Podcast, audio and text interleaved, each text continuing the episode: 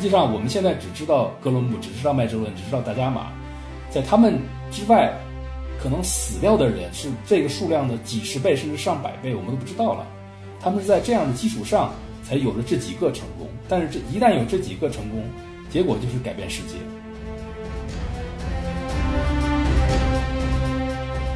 航行从来都是人类历史上成本最低的一种交通方式。如果地球的绝大部分表面不是海，而是陆地的话，可能我们今天依然没有这种全球性的往来和这种物质交换。你去看那个南美大陆的那个地形，你会发现，南美大陆就是阿根廷的那个东海岸，有好几个河口都非常大。那每一个大的河口，实际上都相当于是一次诱惑，让麦哲伦觉得，哎，我是不是再往前走一点就能看到一个真的海峡了？那这一个一个一个诱惑，相当于一个一个楼梯一样的阶梯。这个阶梯呢，就是帮助麦哲伦去下一一次一次的狠心继续往前走。如果没有这几个何苦去诱惑他，如果全是直溜的一个平地，可能麦哲伦也没有这个动力往下走了。一帆风顺就是说顺风啊，不用换帆啊，一个球帆就等于当年的一个四角帆季风一样，就这么吹着走，什么都不用动，呃，控制好方向，这是最幸福的事儿。一帆风顺真的是字面意义上的对我们这个水手来说是最美好的祝福。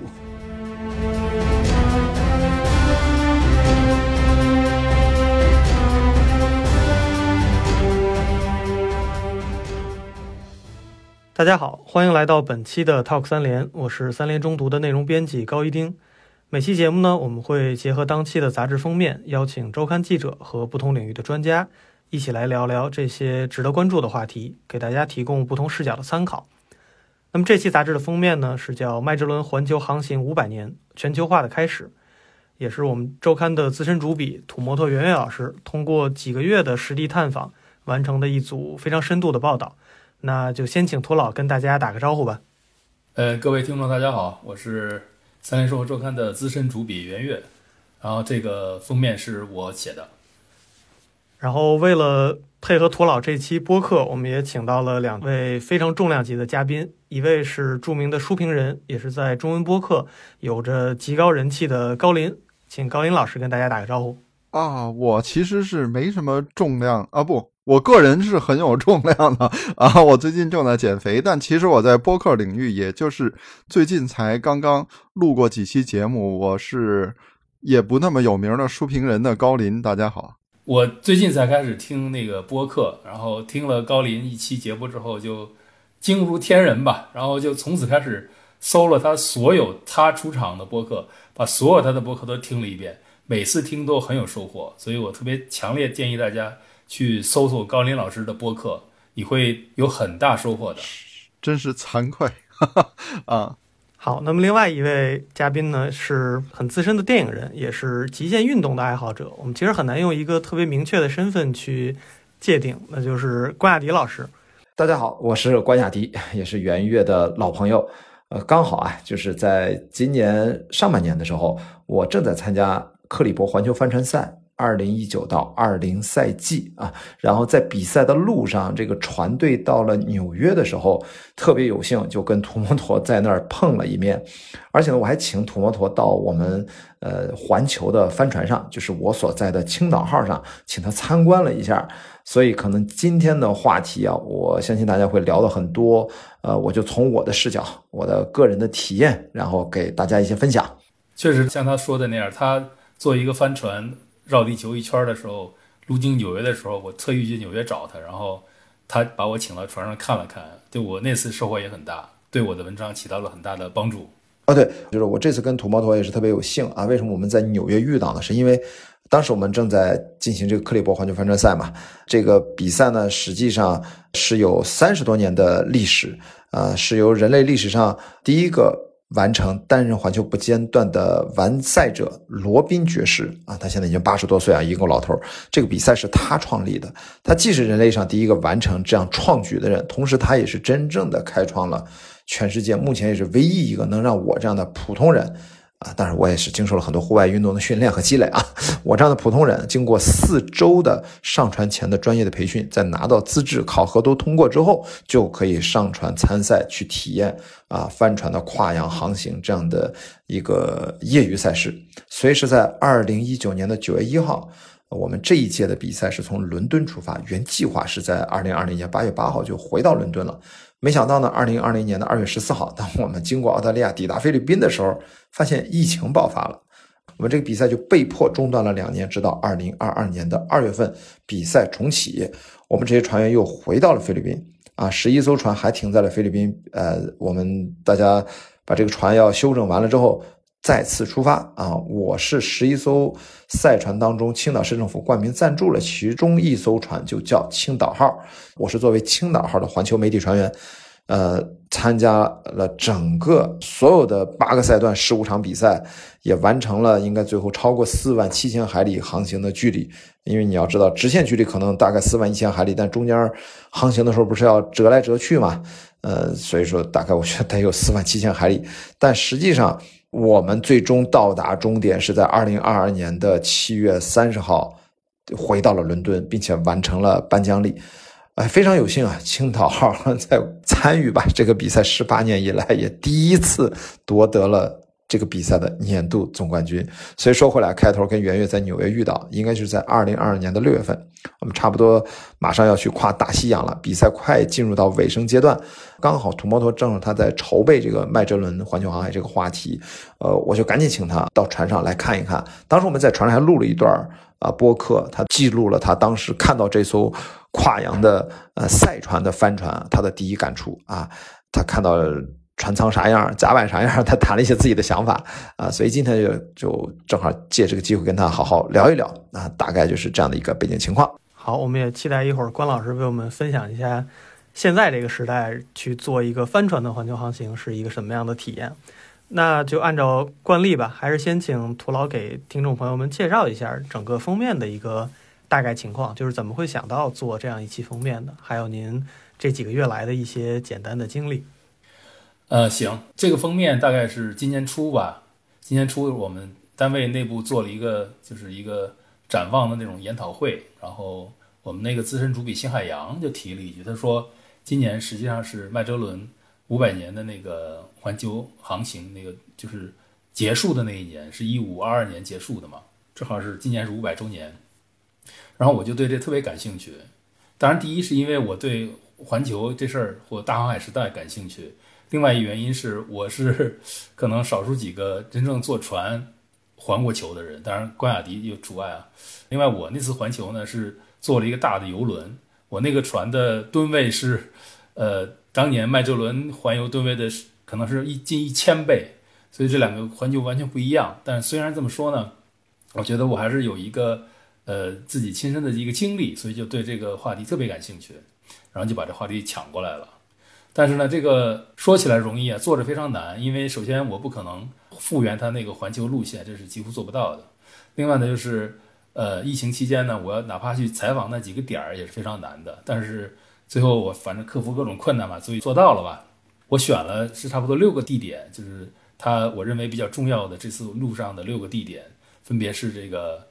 麦哲伦的这个成长地葡萄牙里斯本，然后是这个舰队的出发地是西班牙的。塞维利亚，然后接着是这个舰队路上发生一次政变的地方，叫那个圣朱利安港、圣胡利安港，然后就是麦哲伦海峡，然后是麦哲伦死的地方，就是菲律宾的宿务，以及他们最后中的目的地就是香料群岛。我呢就成功的走访了这六个地方，分三次吧，就是东南亚一次，然后欧洲一次，然后南美一次。在疫情期间做这些旅行，其实也是挺头疼的，呃，各种。其实这些国家虽然说好像比中国轻松一些，但是也是需要各种码的。我有一次差点没上飞机，就是因为没有码。那最后反正阴差阳错都把我都被我克服了，所以还还算算还算顺利吧。那么我写这个选题的话，我主要想就是一个是讲他的故事，就是我觉得麦哲伦的故事，他的故事在西方有点像真的像《三国演义》一样，比如《三国演义》，中国人都知道，但是咱们对麦哲伦的这故事就不是很熟。我想通过这个封面呢，把他的故事讲一讲。另外，更重要的是，我想通过这个封面总结一些这个经验教训吧。这个咱们可以待会儿再说。好的，那我们还是从可以从最开始的我的一个个人的兴趣点吧，就是我们今天可能已经非常了解当时麦哲伦这一套环球航行，包括它的路线，还有它最后给我们带来的很多变化。但是从他所处的那个时代，可能十六世纪的欧洲，当时为什么会有这样一个环球航行的原因，或者说他的动机是什么？这个我是特别特别好奇的。我觉得麦哲伦实际上，我我们可以把它当成是大航海时代的一个顶峰。但在它之前，其实欧洲已经开始就是进入大西洋，开始探索这个所谓的远洋啊，已经进行了差不多一百年了。一开始是葡萄牙，是探索非洲，然后接着是西班牙哥伦布嘛，探索美北美。他们做这些事情有好几个原因吧，在我看来，第一个原因就是比较重要的原因是打破。穆斯林对欧洲和东亚贸易的垄断，大家知道这个，欧洲跟东亚之间隔着一个陆地，这个陆地是过不去的，所以就是这个中间是被这个穆斯林占的。那以前的话，就是可能还有一些少数的商人可以做这个事儿。后来是穆斯林统治了这块之后，尤其是后来那个奥斯曼帝国占了这儿之后，这个整个就中断了。然后他们就中间加了好多件儿，使得这个很多商品就贵的离谱。尤其是香料，对吧？香料已经贵到等重量的黄金了。就比如说，你卖一公斤的香料，这实际上这东西树上结的东西实际上是很便宜的，在欧洲就可以卖等重量的黄金。那这个欧洲人受不了了，于是欧洲人想开辟新的航道，绕过穆斯林的统治，去跟南亚和东南亚的人做生意，尤其是香料，这是一个原因。第二个原因就是宗教原因，就是大家知道，就是从公元七一年开始吧，七一年。就是穆斯林从那个相当于基督教的后院儿，就西班牙那儿进入了欧洲大陆。于是呢，就是整个的这个像西班牙、葡萄牙这块地方都被穆斯林占了好几百年，等于是这对基督教来说是一个很耻辱的事情。然后后来他们经过了几百年的这个这个叫收复失地运动，终于把穆斯林赶走了。于是收复了整个的这个欧洲现在的版图，就是西班牙和葡萄牙又重回了那个基督教的怀抱。这时候呢，他们就有一种很强的报复心，就想就重打什么所谓的十字军东征，或者我们可以也可以管它叫圣战，就是想打回去。那这个时候产生了他的第二个动力，就是他们希望通过航海呢，抄那个穆斯林的后路，想打到他的后面去，来个两面夹攻。这里面还有一个传说，就是当时他们传说说有一个基督教的王，曾经就是呃在某东方的某个地方有一个非常富裕的王国，是属于基督教的。那么这个传说呢，其实根本不辨真假，但是这个当时欧洲人就信了，然后他们就觉得一定要找一个路去跟这个王叫祭司王吧，就产生联系，然后开始两面夹攻，这是他的第二个原因吧。我觉得这两个原因，再加上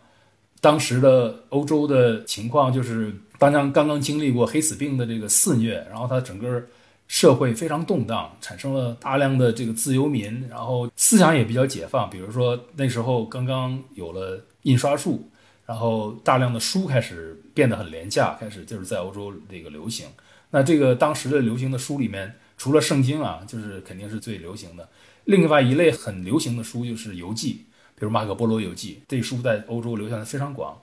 产生了一批被这个游记蛊惑想去探索世界的人。啊，这些人也是所谓大航海时代的一个精神动力之一吧。当然，再加上很多当时的所谓欧洲骑士，特别想通过这个途径来发财。因为大家知道，在任何一个社会，一个穷人想发财、想捞这第一桶金都非常难。但在当时欧洲呢，就是有这样一个机会，能让你只要吃两年、三年的苦，你回来就可以挣的钱，可以买个大房子、娶妻生子了。所以，对很多欧洲的自由民来说，或者是一些像唐吉诃德似的骑士。有很强的吸引力，然后哥伦布、麦哲伦、达伽马其实都是这这一类人，所以这几个原因加起来，所以欧洲开启了这个大航海时代。我想给图老补充几点，就是首先，在这个时代的欧洲，就是黑死病确实是一个影响非常大的疾病。但我们一定要考虑到一点，就是黑死病之所以会造成如此之大的影响，其实是跟当时欧洲人口的大量增长直接有关的。也就是说，在黑死病爆发之前，欧洲出现了一个大规模的人口增长的过程，同时它还出现了一个。城市化的过程，也就是说，人口本身大量增长，同时增长的人口又越来越多的聚集在城市，这才导致城市里面变得拥挤不堪，而且环境极其恶劣。还有一点，就是因为大量的人聚集在城市里面，所以城市所能提供的这种就业机会就变少了。然后这些人挣不到钱的结果是什么呢？就是普遍营养不良。呃，我们知道这个鼠疫这个东西，它是老鼠身上的寄生虫，也就是跳蚤传染的。但是跳蚤其实是不喜欢人的，只要老鼠还健康的活着，其实这种病就传不到人身上。那当人普遍营养不良的时候，那些吃人的残羹冷炙生活的老鼠就被饿死了。然后老鼠被饿死之后，这些老鼠身上的寄生虫才会传到人身上，这才是黑死病爆发的一个重要原因。也就是说，社会经历了一个急剧的人口增长和城市化。然后这个城市化又导致普遍的营养不良和老鼠的死掉，最后就爆发了黑死病。但是即使爆发了黑死病，它其实也是一个就是比较残忍的这种所谓的马尔萨斯效应，就是因为人口过多，所以就出现了这种调整。然后经过了黑死病以后，你会发现城市这种有限的财产在幸存者之间传播、重新分配，然后这些人就进入到了一个比较自由的状态，这是一个非常奇妙的现象。还有一。点就是，欧洲人其实很早就知道地球是圆形的，我们生活在一个球形的星球上面，并不是西班牙人和葡萄牙人有什么独特之处，而是因为他们接触到了希腊人和罗马人的这种这种传统的古典知识。对希腊人和罗马人来说，要相信地球是圆形，其实是很容易的，因为他们都是生活在地中海边上的人嘛。那对海边上的人来说，最早看到的是海上的白帆，然后才是船。那从这个角度思考，他们很容易就能判断，好像我们不是生活在一个水平如镜的世界上面。相反，这个水可能是有弧度的。当然，这是我作为一个一个。对吧？头脑比较简单的文科生对 这个东西的最深奥的理解，因为我当年看过一本书，叫做《古代的地理学》，里面不但讲了古希腊人和罗马人 是怎么知道我们生活在一个球上面的，同时他还给我们举了一个例子，就是古希腊人是怎么计算出地球的周长的。但是那个东西我当年就看不懂，现在就更无法向大家解释。就是总之，即使在很久远的古代。在古希腊的时代，其实人们已经知道自己生活在一个什么样的星球上，甚至也估算出了这个星球有多大。但有意思的就是，如果这个准确的估算被哥伦布拿到的话，可能哥伦布就永远都不会去向西航行了，因为在他看来。欧洲和印度之间是没有南北美洲的。哥伦布有生之年都不相信存在一个南北美洲，他就坚定的认为自己到的就是印度。那如果在欧洲和印度之间是没有任何隔阂的话，没有一片大陆的话，那你想想看，那个航程该有多长？所以如果这样计算的话，哥伦布是不会出发的。但问题就在于哥伦布计算错了。他自己用独立思考的方法去判断地球的周长，然后他就把这个周长大大的缩水了，然后他就认为是可以向西找到印度的，这也是一个有意思的点。当然，他也有可能是因为哥伦布明知道有这么远，但他为了诓大家上路，他还是选择走这条路。其实还有一个非常重要的点，就是中世纪虽然在我们看来是一个很黑暗、很落后的时代，但实际上到十五世纪。到十五世纪，这种海上的贸易和欧洲的制造业已经相当发展了，它才能够支撑起那种人口的增长和城市化。那从这个角度上讲，就是资助麦哲伦投入到这场环球航行，就是用亲身经历、用实际行动去证明地球是圆形的这样一个运动，这样一个冒险的金主是谁呢？就是。就是当时他出发的时候，他还不是神圣罗马帝国皇帝，他是卡斯蒂利亚和阿拉贡的那个国王的查理。查理为什么愿意出钱来资助麦哲伦去环球航行呢？其实原因也很简单，就是他也是出于经济利益，甚至于是出于一种宣传的目的，才要去支持麦哲伦去航行的。就是查理当时是哈布斯堡家族的继承人，这一点我们大家都知道，甚至。在麦哲伦死后没过多久，就建立了所谓的哈布斯堡的世界性强权。但我们一定要考虑到，就是一五一八年，当查理决定支持麦哲伦去环球航行的时候，哈布斯堡绝不是什么世界性的霸权，他自己也没有意识到自己有一天可能会建立起某种世界性的强国的地位。相反，他只是勃艮第的公爵和莱昂、卡斯蒂利亚、阿拉贡的国王，他就是西班牙的国王。对他来说，他马上要去做的一件事情，就是继承他的祖父马克西米利安在德意志留给他的一片几乎和他的各领地都不接壤的土地。同时呢，他还要想方设法的去选上神圣罗马帝国的皇帝。而那个时代要想。竞选神圣罗马帝国皇帝其实是需要大笔的钱的。我们知道，在一五一九还是一五二零年举行的选举上面，其实是有相当多的德意志的金主投资给查理的。而他们之所以愿意投资给查理，就是因为查理向他们许诺了非常丰厚的报答。比如说，一个最著名的财主就是福格家族，他们是他们是在德意志经商和开银矿的，然后他们。给查理提供了大笔的钱，查理日后把他们提升为帝国诸侯，就变成了一个世袭的君主。但另外一点就是，他们之所以愿意给钱，除了认为查理能够给他们特权的回报之外，他们也是认为查理是有能力偿还这笔钱的。那查理为什么有钱能够还他们的贷款呢？就是因为查理。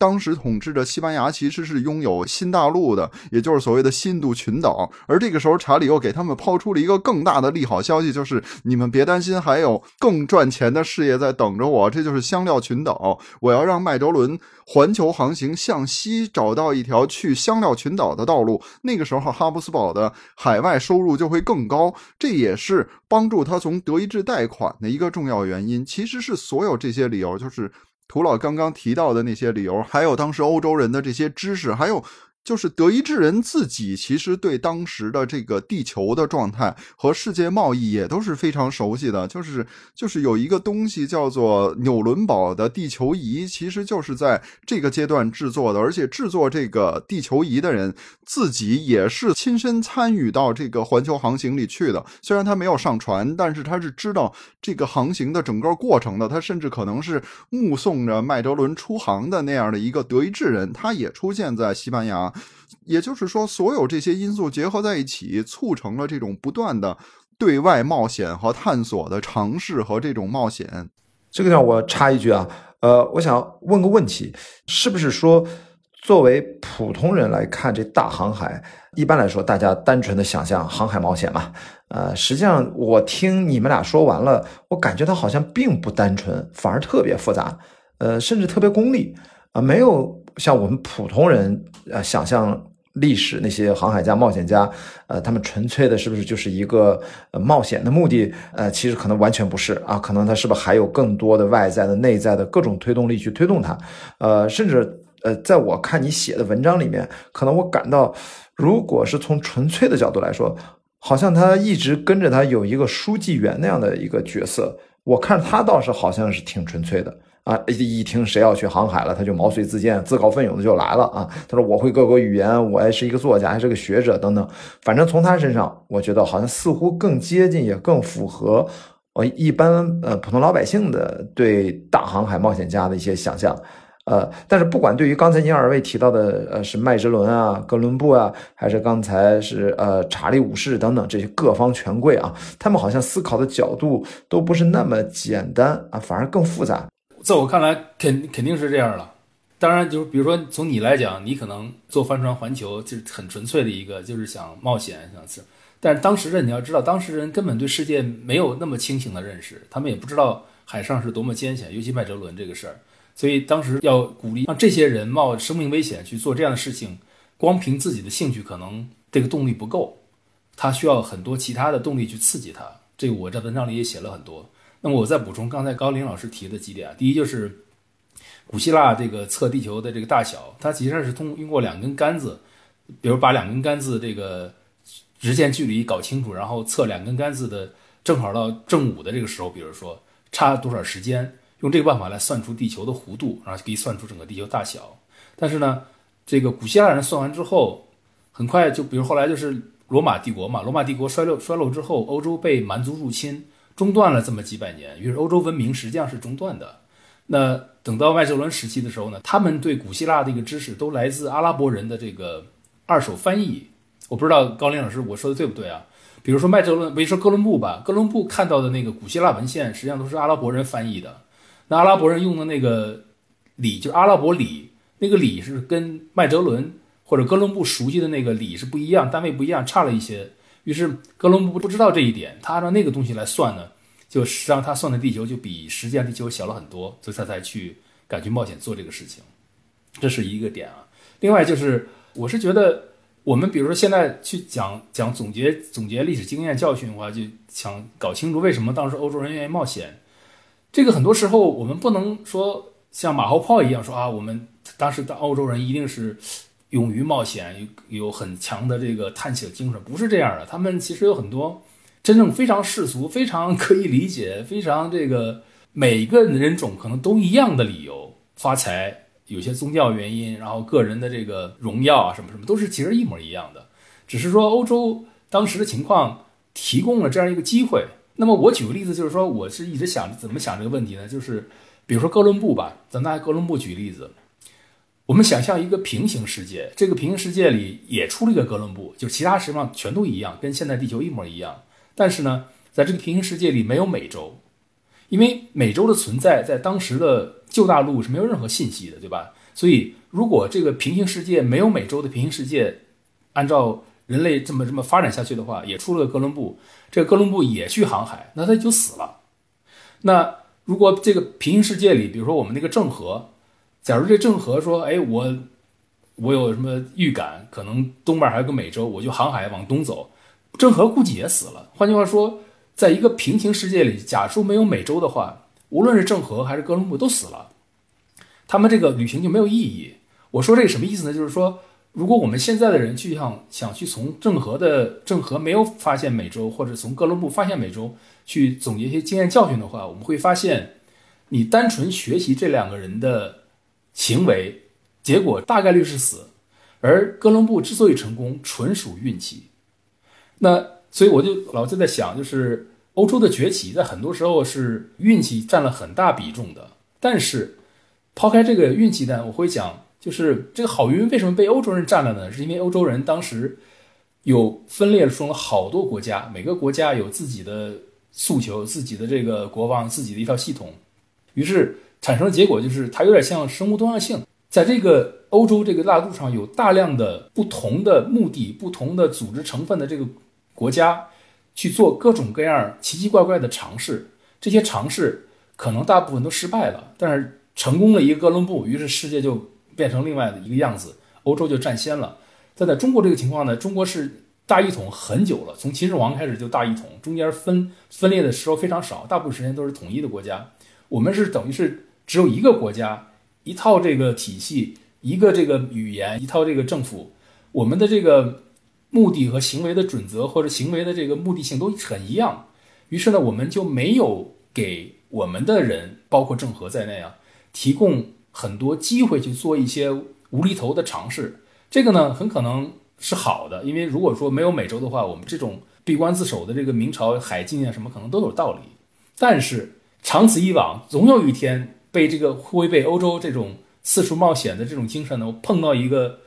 比如撞了个大运，于是他就发起来了。所以我想说的就是，呃，这个事儿恰恰不能就事论事的说哥伦布有多么伟大，他有多么有远见，他有多么勇敢，不是的，只是说欧洲提供了很多机会给哥伦布或者是麦哲伦这样一些冒险家，给他们机会去做一些成功可能性非常小的这种事情。实际上，我们现在只知道哥伦布，只知道麦哲伦，只知道达伽马，在他们之外，可能死掉的人是这个数量的几十倍甚至上百倍，我们都不知道了。他们是在这样的基础上。才有了这几个成功，但是这一旦有这几个成功，结果就是改变世界。所以，就是我想总结的一个最大的经验教训是这个，就是刚刚才关老师提的问题，其实非常有意思。就是这个时代的人到底在干什么？就是这种海外冒险，它其实同时兼具一种玩命的。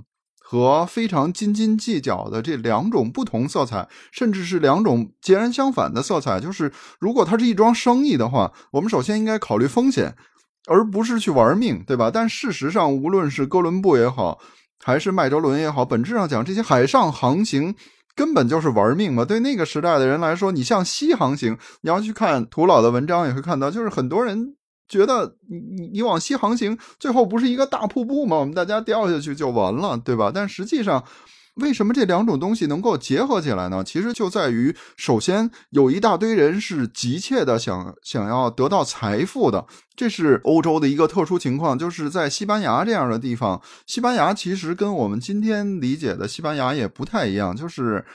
那个时代的西班牙是一个很穷困的国家，它跟。葡萄牙还不能比，葡萄牙因为沿着非洲航行，它已经有了一个非常成熟的这种海外贸易的传统。而西班牙其实大部分地方它是一个卡斯蒂利亚那样的那样的农耕的地区，它没有丰富的航海传统。同时，西班牙其实一直到近代都是一个挺穷的国家。别看它曾经有过一个黄金时代。但实际上，西班牙人是很穷的，他们确实想要钱。还有就是，西班牙有一个非常巨大的不稳定因素，就是因为他长期投入到这种和穆斯林的战争里去，就是所谓的这个腹地运动。在这个过程里，他需要动员方方面面的力量一起去作战。也就是说。每一个不能在家拿锄头去耕地的人，就都要拿起武器去作战。稍微有一点富裕的财富，能够支撑自己的这种这种自由生活的人，都应该去作战。如果我们大家看非常著名的《堂吉诃德》的话，你们会经常会忽略一个非常重要的因素，就是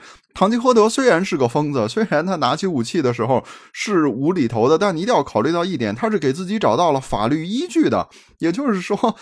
当一个像堂吉诃德这样的这样的乡下小地主，然后他很可能是从战场上捡回一套盔甲，然后又骑着一个瘦马出去当游侠骑士的时候，他的行为是符合当时的国王的法令的。他给自己找到的理由就是根据莱昂国王的法令，所有莱昂王国土地上的自由民，而且能够自备武器和盔甲还有马的人，都可以得到骑士身份。也就是说，他这位。自认为是骑士的堂吉诃德老头，其实他的行为是符合当时西班牙的法律的。这样的时候，我们就可以意识到两点：第一，是社会的普遍贫困，让让大家急切的想要获取财富，于是就真的有人用一种非常精明、非常系统的去计算风险。他不是从单个航行里面去计算风险，而是说我资助二十个人，如果有一个人能回来，我就能回本儿。他们是用这种方式去计算的。还有一点就是。一定要考虑到，航行从来都是人类历史上成本最低的一种交通方式。如果地球的绝大部分表面不是海，而是陆地的话，可能我们今天依然没有这种全球性的往来和这种物质交换。正因为它是海，是速度最快、成本最低的一种交通方式。大家才能用这种，就是我赌五十个人，只要回来一个两个，我就成功了，我就发财了。他才用这种方法去支撑那些敢于豁出命、敢于出去玩命的这种冒险家。而这些冒险家原本就是社会的不稳定因素。穆斯林已经被赶走了，你们这些游侠骑士如果都和堂吉诃德一样满西班牙乱转。那我们这些人怎么生活？所以干脆你们就到海上去玩命。如果你们当中有一个回来，还能发一笔财，这是当时社会的看法。这两种需求。社会需要排斥不稳定因素的需求和社会需要财富的需求结合在一起，就让整个伊比利亚半岛上面不间断的在向海上进行这种这种输出。然后这些人里面，在这无数个带着船告别西班牙的海岸或者葡萄牙的海岸的这些疯子们当中，有一两个人取得了成功，于是人类的文明就向前迈了一大步。我觉得大航海时代的本质其实是这样的。对我举个例子吧，就是麦哲伦这个舰队出发的时候有五艘船，二百六十人，然后回来的时候只有十八个，再加上叛乱的那个船，可能还有几个活活着回来，他的这个死亡率是百分之九十，然后四艘船都沉了，只艘只有一艘船带着一船的香料回来了，但这一艘船的香料卖的钱足够支付他所有五艘船的成本，还有盈余，可见这个利润是多么高。所以刚才高林老师提到一点，就是说，西班牙人是要把这些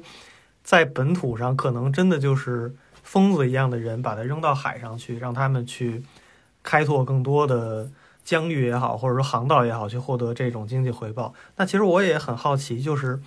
呃，那麦哲伦本身他是这样一个人吗？或者说从他自己的角度来说，他有哪些驱动他说我一定要在海上去获得一些东西的这种动力？麦哲伦首先他是一个他的航海技术要比哥伦布好很多，他是一个非常牛的航海家。另外，他是一个怎么说呢？很勇敢，也很重情义的人。实际上，他麦哲伦去环球航行的一个很大动力是他有一个好朋友叫塞劳，这个他是曾经救过塞劳一命，据说是塞劳是他的表亲，但是这个不是很肯定吧？但总之是麦哲伦曾经在那个马六甲海战的时候救过塞劳一命。而两人就成为这个生死之交。当时的塞劳的地位是比麦哲伦高的。后来这两个人分手之后呢，麦哲伦就回国了嘛。然后塞劳就被派去寻找这个香料群岛，然后塞劳找到了，等于是塞劳是登上香料群岛的第一个欧洲人。之后呢，塞劳就给麦哲伦写了封信，就是告诉麦呃麦麦哲伦，你来找我吧，这地儿美如天堂，什么各种各样好啊什么的，就写了一封很优渥的信。同时，塞劳呃把这个香料群岛的地址，就这个经纬度。标的偏东，这里面还有一个就是背景，就是当时这个天主教的教皇颁布了一个诏书，就一个条约，叫子午线诏书吧，叫子午线条约，就把这个地球分成了东西两半，东边这个归葡萄牙，西边这个归西班牙。然后这条分界线呢，就是在大西洋上，所以这条分界线在大西洋上这段呢是比较确定的。但是呢，分界线在另一端，就在亚洲这一端，到底在哪儿，谁也不知道。于是这个塞劳把这个香料群岛标到往。肯靠东的话呢，就有可能把香料群岛纳入了这个西班牙的版图。这就为什么西班牙国王愿意资助麦哲伦去从另一边去去香料群岛，因为如果一旦麦哲伦证明香料群岛就是在西班牙版图的话，那么按照这个子午线诏书的规定呢，香料群岛就归西班牙了，那就是很多钱嘛。所以就是麦哲伦本身就这个人，再说一遍，就这个人是一个航海经验很丰富，领导才能也还不错，非常执拗。同时他又很讲哥们义气，那他要为这个哥们儿，就是他的一个好朋友，他一定要找到他，好多原因促成他要做这个事情。再加上他本人呢，又是他是个没落骑士，葡萄牙的没落骑士，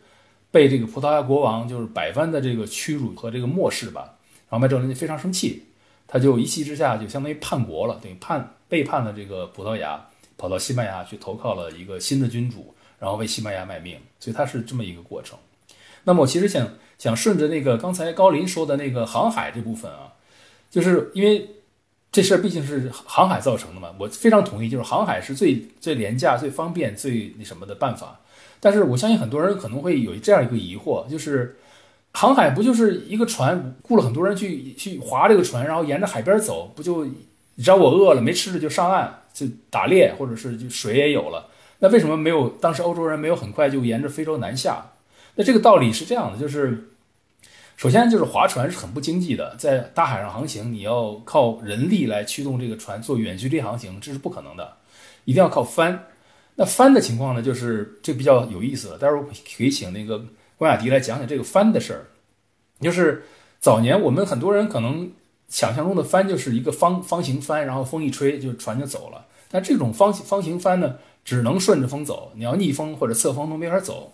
这时候，那个阿拉伯人发明这种三角帆。这三角帆意思就是说，这个风刮了之后呢，两边风压力有一个差别嘛，它是靠这个压力差可以横着走。于是呢，这个三角帆发明之后呢，就可以横着方向风的方向走了。那么，于是我就可以在顶风的时候走之字儿，靠走之字儿的办法呢，顶风走。这个事儿我以前我在二十年前吧，在美国的时候玩过一次这个，当时我还就是很熟练的已经掌握了。我玩的是单人的三角帆。也可以很熟练的，就是怎么逆风走了。但是，葡萄牙人之所以敢探索非洲，原因是他们掌握了三角帆的技术。但是，另外你要想到，非洲整个北非是一片沙漠，所以你再从欧洲人角度来讲，欧洲人看北非就是全是沙漠，没有什么可探索的价值。直到这个葡萄牙那个亨利王子他打到了北非之后，听北非的穆斯林商人说，不是我们这儿虽然是有沙漠。但是你只要再往南走，就会有茂密的森林，有各种动物，有黄金，有黑奴，什么都有。这个刺激了亨利王子，于是他就派了很多舰队沿着非洲的海岸往南走。话是这么说呢，就是如果你用三角帆沿着海岸线走，也是会有危险的，因为有时候风暴一来，就风暴很大的话，你会被吹离这个航线，就远离这个陆地，就看不到陆地了。这时候对于一个你不知道。前方是什么的水手来讲，是一个很大的这个恐怖吧？就是你会觉得非常恐怖。这就是为什么大家知道郑和郑和这个走了那么多次这下西洋，郑和的航线他有六次几乎全部都是沿着海岸线走的，他没有敢真正敢进进入这个公海去，只有一次他是抄了个近道，就是从这个南亚直达非洲。他之所以敢这个这么这么走，是因为他原来沿着这个海岸线走过一次非洲，知道这个非洲有多远，他才敢横穿印度洋。那作为欧洲人来讲，大西洋对他们来讲就是一个像一个无底洞一样的东西，他们不知道前远方是什么，所以没人敢往前走的。所以哥伦布那个行为是相当冒险的。当然，就像高林说的，他是基于错误计算，所以就是 也很这历史很诡调的一件事情吧。所以就是我特别想听关雅迪聊聊这个风帆航海，你们在靠帆在航海的时候是怎么控制方向？你们的速度有多快？你们是就你们有多忙活吧？我得说，你这个说这个很忙活啊，在甲板上很忙活，我觉得特别生动。因为刚才呃听高老师跟圆月讲啊，我真的发现啊，在五百年前啊，别说帆船环球，哥伦布啊，他今天就是呃，咱们就说吧，跨个洋，就一个船长把一个帆船开到呃远离大陆看不见陆地，然后呢一直向前开，再找到一片陆地啊，不管这个陆地是个岛还是个大陆。这个就是说实话，真的是一个完全玩命的事情，因为在五百年前，它跟现在不一样啊。那个时候就还没什么罗盘呀、六分仪啊，那都在还在靠后啊。呃，就更没有现在非常便捷的什么 GPS 各种的电子仪器、高科技装备啊。所以它的的确确是非常啊非常忙活，操作帆船长航去跨洋，那那也不能说忙活了，就非常非常累。啊，那哪怕是包括现在已经在高科技和电子设备都已经非常发达的前提下，我们操作帆船，它依然其实是很复杂的一个过程啊。比如说上次我们请圆月到青岛号上来看啊，就是克里伯环球帆船赛的赛事用船，这个应该是这个赛事的第四代的船。呃，它变得越来越大。现在这一代呢，呃，是七十英尺长，大概二十三米多一点。啊，下一代的船据说啊，可能要到七十二英尺，啊，就是第五代帆船又稍大了那么一点点。那么在现在的这个青岛号，呃，这一批的克利伯的赛船上，呃，因为它是单层的这样的一个设计，就是上面有个甲板，那甲板下面是一个船舱，我们大概有十几个到二十个人左右参加比赛来跨洋。我看一下土摩托写的文章里面。可能就是他们那个船，其实当年五百年前跨洋环球航海那个船也没有比我们现在这个船大多少，呃，因为他提到的这个 Karak，呃，他们主要帆船，呃，跨洋的环球的这个船呢，比那个前面说那 Caravel 就稍微要大一点，但是这个。Karak 它其实是一个多层的设计，它真的就能在里面，它有机会可以塞下三四十人，还要塞各种吃的货物、饮水等等。那么人肯定比我们多啊，而且他们的桅杆呢也是至少是双桅杆，甚至多桅杆。那我们现在的这个赛船，就是我们克利伯环球帆船赛啊，它是单桅杆，桅杆大概也应该在大概三十米上下。但是最重要的这个船，我觉得跟当年它有个很大的区别，就是我们船下面它有一个 keel，啊，它是一个龙骨船，有一个很长的一个龙骨，它下面是一个质量很大的一个金属啊，就这一部分啊，对这个船的稳定性啊，是起到关键性的作用，所以这个船呢就不容易翻。我觉得这是现在科技啊，对我们船的设计角度就做了一个很大的改变。当年呢，呃，其实也有，但是对船的稳定啊。呃，就为什么船老翻，它就肯定是远不如现在。呃，而且你想想，它这是两层、三层，甚至还有四层的，它这个船的重心本来就比我们现在这种赛船要高很多。呃。还有刚才土摩托问到，其实是关于这个帆啊，这个各种的 sail 啊，各种这个风帆的问题。最早当然是方方形帆，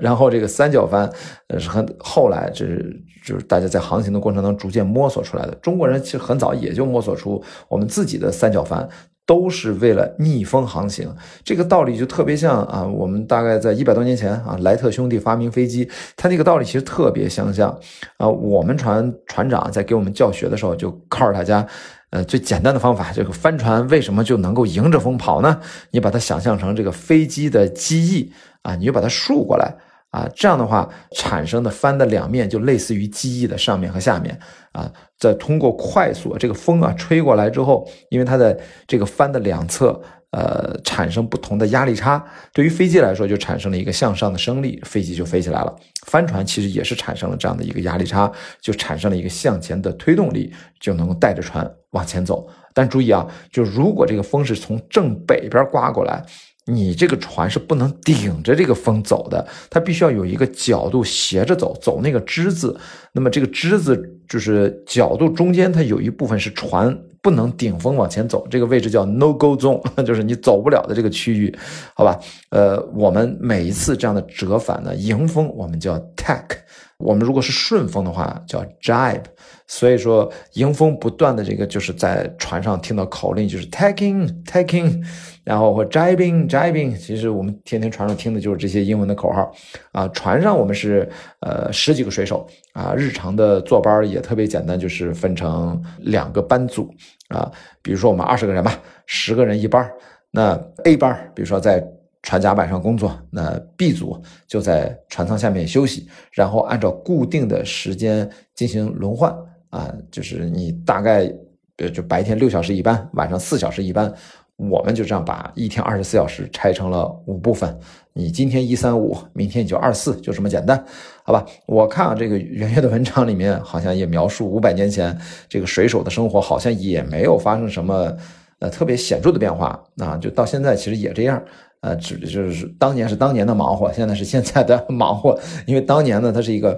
呃，怎么说呢？它更像是一个巨大的机械装置啊，包括现在也是。你看我们青岛号啊，就大家想象那个主帆非常大，那个三角形的主帆，它有六百公斤重啊。前面呢还有三角帆，还有球帆。呃，球帆其实就是一定程度上我们在顺风的时候使用的这个球帆，有点类似当年的这个呃四角帆啊。当然，球帆有不同的类型啊，呃，就是。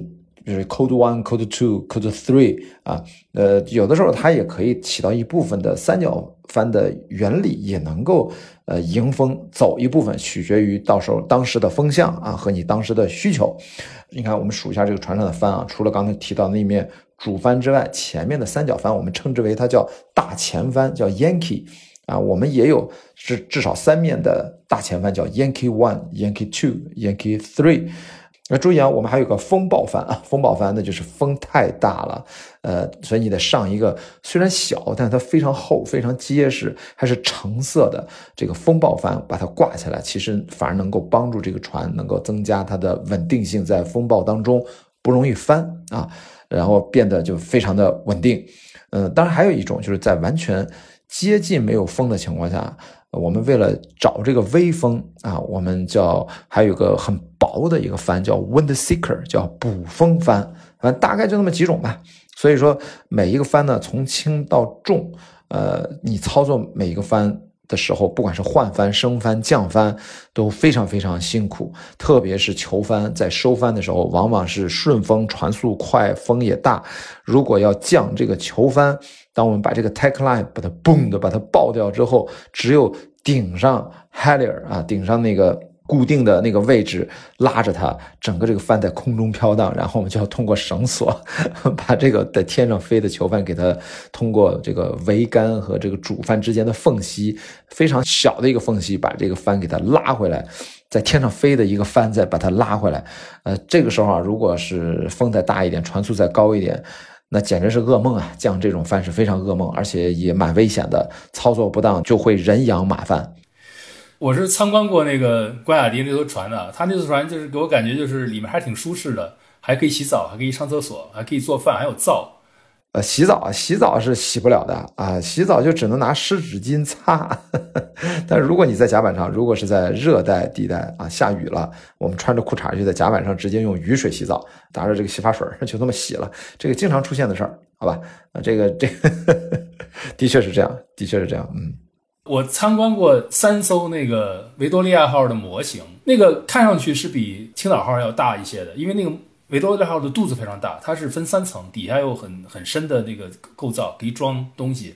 但是你要知道，他们一般是一个船平均才四五十人，要载够能支撑那么一年半的饮用水和食物，所以是非常拥挤的。另外，这些船在航行过程中经常会发生漏水，所以需要船员每时每刻在在底舱里用那个泵把水泵出来，否则船就沉了。所以这个过程是很那什么的。他们也没有厕所。你你说的这个甲板下面的脏水啊，这个我特别能理解当年人吃的这个苦，呃，因为这是船上重要的工作之一啊。我们对这个脏水有个英文词儿叫 b u g y 啊，bugy，呃，bugy 就说的就是船舱底下，因为这个船舱啊，哪怕现在都是很很棒的玻璃钢材料，非常密闭的帆船，但它依然其实从各种的缝隙里面，海水还会慢慢的给它渗透进来。啊，呃，另外一种还就是我们很多人在船舱里面，因为有这个温差，我们呼出来的水蒸气，啊，还有外面的浪打进来的这些海水，都慢慢的会沉积在船舱的底部。所以，我们每个人呢，呃，每隔五六天都会轮到，今天轮到你去清理这个 bugey，呃，一般是两个人一起来做这个工作，因为他有的时候他是需要配合搭档，呃，当然清理 bugey 这个在现代的帆船，它有很多种方法。比如说有电动的啊，然后也可以用手工，直接手工往外通过拉杆儿，这样就是往外排。实在不行了，就是拿着一个塑料的这样的一个碗，就一碗一碗的往外舀。哎，总之就是用各种办法，你得把这些 buges 就是它它给清干净。一方面就是它它能减重啊，我们赛船我跑得快呀。但是在古代，我不是古代，就五百年前。那那个，它它不是快的问题，你不清，可能船就沉了，对吧？所以我就告诉大家，就是五百年过去了，这个 beauty 的这个船底的脏水的清理的工作，嗯，它依然在进行，好吧？这是一个船上必须的每天的工作啊，每天都要清理，只是人多嘛，轮着来而已。另外，你想知道，现在的船是它靠船上有那个备用的柴油发动机可以发电，用这个办法来可以制造一些淡水。当时是没有这个条件的，所以就只能喝。那个他们带的葡萄酒当淡水，然后这个吃的东西肯定也是为什么得坏血病，就是因为吃的东西非常简单，实际上基本上就是碳水化合物。然后他那个九十九天航行，饿死了好多人，那个或者病死好多人，那简直不知道是怎么过来的。另外就是最后一一段，就是他们当时拿到香料之后回塞维利亚那段，大家饿的都不行了，就说如果再多几天的话，船上的人没有人任何人有劲儿下去舀这个水，船就会沉。就当时已经人已经累到或者饿到没有劲儿去舀这个水了，可见是这个艰苦程度是远超我们想象的。另外，我刚才讲了，就是他们上厕所，他们上厕所是没有马桶的，就是他们是在甲板外面搭两个脚凳子，你得把屁股撅到外面去，然后扶着这个船，然后去上厕所。然后呢，就是就说有一个船员因为上厕所的时候，因为一晃嘛就掉下去了。你在那个航行中掉到海里的话，你没有任何可能生还，只有死。上厕所的事儿我得说一下啊，我这有一个我的这次环球帆船的这个搭档郑毅，你不是见过吗？然后他是职业帆船手啊，然后我们克利伯环球帆船赛是一个业余的商业赛事，我们是有两个厕所啊，其实是在厕所里面，我们那个厕所怎么上也有他的这个呃状况啊，就是看着比较小，但至少还是一个厕所。但是郑毅呢，就是在我回国之后，比赛完成之后，他发了一个视频，他去了这个。他去参观人家啊，在现在就是最高竞技水准的这个环球帆船赛，之前叫沃尔沃环球帆船赛，可能大家听说过。后来他改名字了，叫 Ocean Race，改回到最初的名字叫海洋赛。那么人家的这个比赛用船，他们因为是追求最极致的速度，所以郑毅在那个船里面拍了一段视频，就是他看不到这个船舱里面任何多余的东西，四处都显得空荡荡的，因为他们船也挺大的啊，他们也能看到一个可以来回摇摆平衡的一个马桶。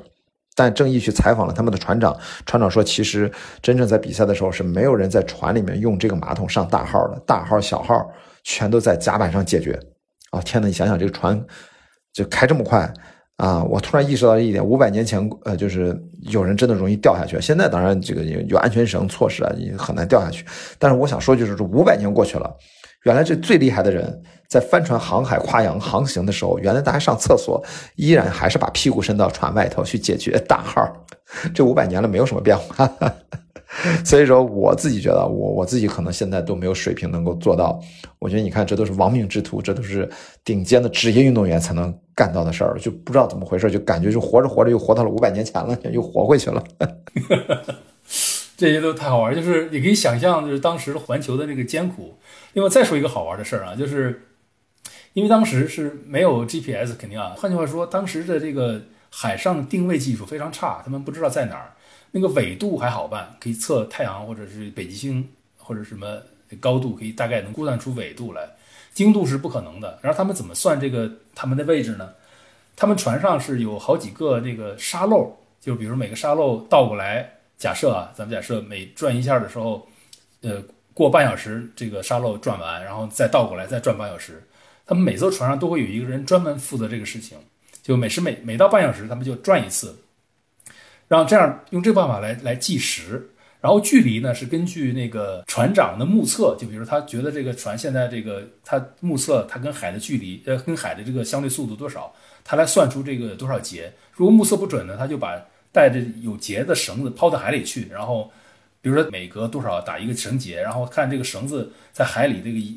远离这个船的速度。就为什么海那个船叫船速叫节呢？就是因为这个原因。用这个办法来算出它的这个速度，然后用那个沙漏来算时间，用这两个办法来呢，再加上那个方向，用这三个参数来决定这个船的航向和航速，然后在航海图上把这个地方标出来，然后才能用这个办法估算这个船大概在哪儿。你可以想象这个误差是极大的。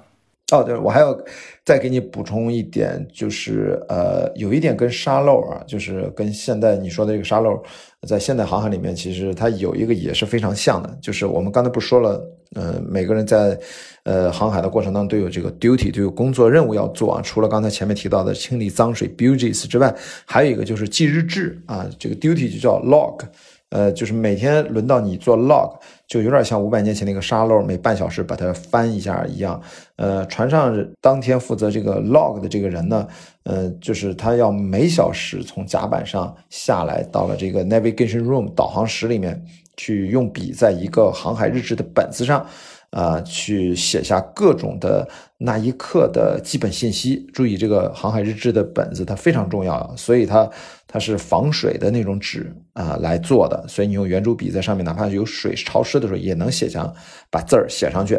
那我们就要记录一下这个 GPS 能够看到的一些基本信息，航向啊、经纬度啊，还有此刻的水温啊、气压呀、天气啊、visibility 就是那个可见性，就是你的。视觉看得清不清楚啊？可视性怎么样？然后还有你的电瓶，你现在还剩多少电？这些呢，大概累积有二十多项内容。最后有一个空白的一个备注栏，你要讲一讲过去一个小时帆船上都做了哪些重要的操作。但很多时候它这个地方都是空白的，因为一帆风顺，或者说。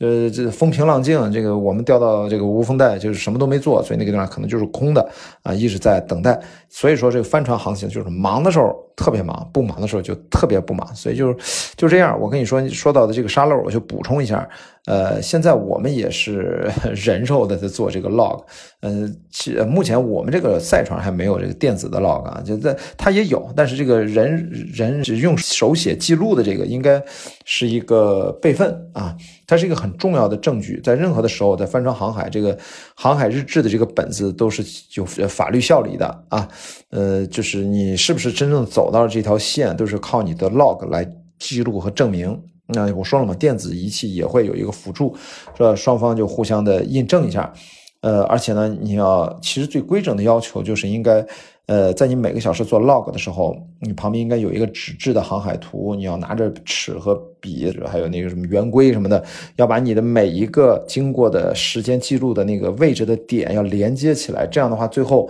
你的整个航行在航海图上是有一个在纸面上的东西，你能够清晰的看到你的航行的路线。好，反正我就是补充一下啊，就是就是慢慢流传下来的一些帆船运动的一些呃传统。这个我当时。坐那个游轮环球的时候，参观过他们那个呃操作室，也是这样的，就是整个记录啊什么的非常规整。就我想说这个点是想说什么呢？就是虽然说参加当时大航海的人都是所谓的亡命之徒，很多人可能都是从大街上直接招来的，但这些人基本上只能做苦力。真正懂航海管就是这套技术，或换句话说，这套技术实际上是非常复杂的。当时能培养出这样的人是不容易的。那。像麦哲伦这次环环环球很典型，就是尤其是他在南美洲去找那个海峡的那段航行特别典型，就是后来史学家都认为是这段时间特别体现了麦哲伦的航海能力，因为整个南美洲是当时在欧洲呃海图上标的非常不清晰的一块地方，需要一个呃很有经验、很懂航海的人去找这个海峡。你找海峡是很不容易的，因为我像我刚才讲了，你不能不可能老是沿着海岸线走，因为你会触礁，你会被风刮到，比如说哪儿去，所以你要离海岸线有一定距离，可能走着走着你会吹到看不见海岸线了，要再回来，所以这个过程是非常繁琐、非常麻烦，需要指挥者有很很好的这个才能以及领导力和航海经验。那后来实际上麦哲伦走完之后，一直到差不多七八十年之后吧，才有第二个人成功的。钻过了麦哲伦海峡，可以想见这个过海峡这个事儿实际上是非常非常难的。麦哲伦成功了，所以说麦哲伦跟哥伦布很一个很大的不同是，哥伦布是一个航海技术一般的一个人，就是胆儿大；但是麦哲伦是一个航海技术非常牛的人，他所做的很多事情，在后来很可能是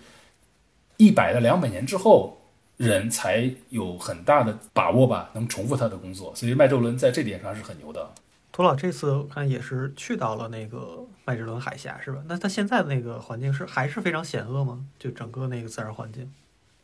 嗯，这个好问题，就是呃，我这次去了这几个地方，一个很大原因是我特别想看看这几个地方跟麦哲伦五百年前航海的区别。这地方就有一个很少见的一个优势吧，就是说，呃，麦哲伦这次航行花了三年的时间，那他船上有一个。叫皮加费塔的意大利人，这个意大利人是就是相当于那个书记官嘛，就关雅迪说那书记官，他是一个非常诚实的一个人，而且也没什么弯弯绕，他就是想看看世界，想这个跟一个大人物去航次海。那么他呢就非常忠实的把整个三年的基本上大部分信息都记录下来了。于是我们手里有一个非常好的相当于日志一样的东西，可以看到五百年前麦哲伦都干了什么，而且麦哲伦看到的是什么景象。那么我这次去呢，就可以把，比如说我现在看到的景象跟五百年前对照，看到这两个地方的差别。给我印象最深的，实际上就是都发生在美洲。一个呢，就是引诱麦哲伦去做这次航行的那个地方，就是拉普拉达河的那个河口。这个河口是位于阿根廷那个布宜诺斯艾利斯和呃乌拉圭的那个蒙特维利亚之间，这两个首都就是隔着这个河相望的。但这个河。是个河口，虽然我们叫它河口，但实际上这个河口的宽度是二百六十公里。你们想想，可能没法想象吧？有一个河的宽度是二百六十公里，所以当时的这个麦哲伦之前的航海一些航海家航行到这儿的时候呢，误以为这是个海峡，结果走进去发现走着走着不行了。但是呢，因为他遇到风暴嘛，就没有走到很里面，就退出来了。但是他就以讹传讹，就说啊这儿是一个海峡。这个信息是诱使麦哲伦去做这次航行的很大原因。然后麦哲伦这次再去呢，就因为没有逆风嘛，他就可以顺着这个河口一直往里走到很里面，才终于发现这是一个河，不是一个一个海。但是我这次去呢，就会发现根本不需要走那么远，因为你一到河口附近，那个海水就是一片黄色，你应该立刻就知道这是河口。没有河口怎么会来那么多泥沙呢？但为什么现在这个河口如此之黄？当时的人看到的河又是一个平正常的海呢？很大原因就是它的上游就是。潘帕斯草原当时是全是草原，有各种各样的这个水土保护的这个方法，使得这个从河上冲下来的冲击物没有那么多。那现在呢，这个上游全部被开发成了农田。我实际上我以前做这个农业报道的时候，都去过好多这种地方，就是阿根廷跟巴西这一大块的这个产大豆的这个地方，也就是潘帕斯草原的大部分土地，实际上已经被开发成了农田。于是这个河呢，就是。有大量的水土就顺着河流下来，进入这个地方。于是你到现在看那个河口，跟当年的河口是完全不一样的两个颜色。现在是完全是纯黄色了，这是一个我很大的感触。另一个感触就是麦哲伦海峡，在那个当时的日记里面，麦哲伦海峡他们是十一月去的，南美洲的十一月相当于现我们北半球的这个五六月份，就相当于快快盛夏了。他按照那个皮加费塔的日记的描述呢，就是麦哲伦海峡是到处充满了浮冰。有冰山，有冰川，而且气候非常寒冷，然后风向多变，就是反正是一个很严酷的地方。然后我这次去是九月份去的，九月份相当于北半球的三月份嘛，就等于是初春。照理说呢，应该是比麦哲伦那个时候还要冷两个月，就是比他前两个月。结果我去的时候呢，我可以穿短袖，然后我没有看到任何一块冰，然后海面风平浪静，大量的海藻在海边生海边生长。而且海面上可以看到很多的海上油田，所以就是这个让你清楚的意识到五百年这地球上发生了多么多么大的变化。就是这个，我哪怕比他麦哲伦早两个月去看到的，已经是完全是盛夏的一幅景象。这个时候，假如麦哲伦五百年后再来航，他可能没有任何困难就就航过去了，因为这个地方风和日丽，然后也没什么冰山，也不需要躲任何东西，就是是一个很好的、很好走的一个航道。但是五百年前的时候，有大量如果海面上有大量的冰山在那横在那挡着你的话，是不是很容易过去的？再加上那时候可能又更冷，风风又变化很大，所以可见这个。呃，气候变化是不是一个开玩笑的事情？不是一个谎言，是一个真实发生的事情。而它的原因就是我在海峡上看到的那无数个海上油田，所以这个是留下很深印象的。刚才袁岳说了嘛，他从陆地上看这个海峡它巨大的变化。但我给大家再补充一个背景：为什么就是环球帆船，就是它会就是帆船环球航行嘛，是人类的壮举。其中。最重要的一个核心的原因，其实就是因为麦哲伦海峡，就是你要从呃南美洲去绕啊。刚才袁岳提到了，就麦哲伦海峡纬度太高了，它比好望角还要再高了二十度。那么我们在帆船航行的时候，我们克利伯环球帆船赛是一个业余的商业赛事啊。我们最高的纬度应该是在英伦三岛的北边啊。我们最后呃终点之前是要去伦敦，我们是从北边那么绕了一下，那个地方大概五十多度吧，五十一二度的样子。我们可以看到就是。呃，但是呃，对应到呃麦哲伦海峡，它南边它可能会更难。那么最重要的就是在最南边，其实南美洲最南边它有个地方叫何恩角，呃，它是在麦哲伦海峡还要再往南一点。何恩角是一个对于帆船环球航行的职业水手来说是一个呃至关重要的一个标记点，就是嗯，你你几乎就代表了你帆船航行可以去到的最南端。啊，如果你环球航海经过通过帆船的方式经过了横角，你才能够被真正的承认你完成了呃帆船环球航行啊。像我们克里伯，我们都不敢去啊，我们是业余水手，业余赛事，我们灰溜溜的就走一个巴拿马运河啊，从太平洋这一边就直接到了大西洋的那头了。为什么呢？就是因为横角实际上它是水手的墓地，因为。呃，可能现在气候是有点暖和点了啊，但再往南那个横角，它是因为没有陆地，所以常年的那种狂风，不管是西风还是什么样的风啊，就是就是咆哮的西风带是非常可怕的，因为它没有陆地，它这个风就越转越快，越越吹越强啊。我们是从好望角出发，从南非出发，经过南冰洋 （Southern Ocean） 冲向澳大利亚啊，南呃就是西南角小镇叫 Fremantle，整个那二十多天我们就。感受到了咆哮的西风带的怒吼带来那种震撼的，也说可怕的力量，也是我觉得也是我让我觉得没白来，没白参加这个比赛，能见证的这种力量，面对着那种狂风巨浪的那种感受，非常震撼啊！我们那个船居然能跑到二十多节，瞬间船速经二十，我都忘了二十四、二十五、二十六，就接近它的能够船身能承载的最高船速了，真的是太震撼了。呃，然后就是在二十多节船速的这个情况下，你就感觉这个克利伯的这个赛船就就要起飞了，然后插个翅膀就飞了。但凡在那个时候，你船长还是谁啊，就一个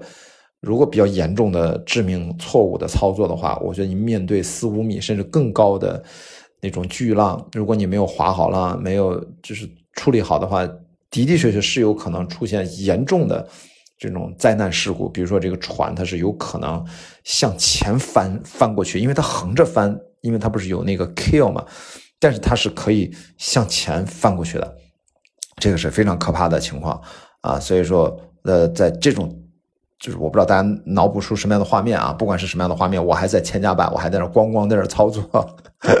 因为它就是这真的是一个很艰难艰巨的这个帆船航海这样的一个事儿。那就是，所以我们说，这个对于职业运动员去帆船环球航海，如果你能够安全的通过了横角，那么基本上就可以说，在整个环球的帆船航行当中，你把最难的部分就扛过去了，因为它纬度太高了，好吧？所以说，我就跟大家补充一下啊，就是，呃，麦哲伦海峡那个地方可能海岛比较多，可能风还没那么大，但如果你再往南一点点啊，真正的要绕绕过横角的时候，可能就是另外一番景象啊，我就在这里补充一下。我来说吧，就是大家知道那个好望角原来的名字叫风暴角，也就是好望角本身已经难到很多人过不去了。那合恩角呢，就是更是一个可怕的存在。但是南美洲有两个海峡，你就换句话说，你可以不走合恩角，你可以从这两个海峡穿过去，一个就是麦哲伦海峡，另外一个叫比格尔海峡。那这个我当年我曾经去过一次南极了，就是去南极的时候，我当时走的是比格尔海峡，所以从这儿出去之后是没什么事儿的。但是，一出比格尔海峡，进入这个西风带，进入那个南极那个环流的时候，我有两天的时间躺在床上，啥事儿没敢干，因为我一起来就头晕脑胀，等于我有两天没有吃饭，只喝了一点水。那个船就是应该是差不多将近十米的浪，那个船头就是你想象一个，我们当时那船是三千吨的嘛，一个三千吨的船，然后船头突然间抬高十米，然后咣当砸下来，始终这样咣咣咣不停的在一直一边砸着一边往前走。所以，但是我可能也有点敏感，反正就是我有两天时间躺在床上没起来。啊，你想你说到的这个三千吨啊，三千吨在文章里提到五百年前他们大概也就是一百多吨到两百吨吧，啊，一百吨左右。但就是你要知道，你刚才听上去三千吨是不是？呃，大概也只有它的呃一百吨，有三十分之一吧。那我们青岛号啊，就克利伯的赛船，哎，就现在这个赛船。大概你可以猜一猜，你知道吧？大概有有有有有多重啊？对，我们的青岛号整个如果全员满载着水啊、油啊什么，就二十个人什么的全加上啊，还有行李什么的，满载就是三十五吨到四十吨吧，啊，所以我跟你说，我们 在在在这个。呃，过西风带的时候，你看到那么大的浪扑面而来，那种巨大的汪洋和深海，然后你还要鼓起勇气像没事人一样啊，该怎么工作怎么工作。呃，你你自己想象那个画面，在那个汪洋大海当中，一艘帆船，呃，二十多米 这么点儿，就连一片树叶都算不上，说粉身碎骨也说没也就没了。啊，所以现在呢，经经过了这些呃环球帆船赛的这些呃四万多海里的航程，我现在终于明白啊，什么叫顺风顺水，什么叫一帆风顺。一帆风顺真的是字面意义上的，对我们这个水手来说是最美好的祝福。一帆风顺就是说顺风啊，不用换帆啊，一个球帆就等于当年的一个四角帆季风一样。就这么吹着走，什么都不用动，呃，控制好方向，这是最幸福的事儿。但如果说你一直要到什么海角啊，要到高纬度，要要绕一下，那基本上就是水手的噩梦啊，没准就是水手的墓地啊。所以我说这个还真的挺猛的，我我这才是成长了特别多。所以我想说嘛，就是当年那个东亚跟南亚或者跟非洲的贸易，要没有信封，这个事儿是不可能发生的。我们刚才我跟郭雅迪说了很多航海这个难处啊，我们现在当然说起来好像你因为人家已经做成了嘛，好像觉得这事儿还是可以做成的。但实际上以当时人的角度来讲，这个事儿实际上是十个有九个死，就是这个死亡率是非常非常大的。那当时的人为什么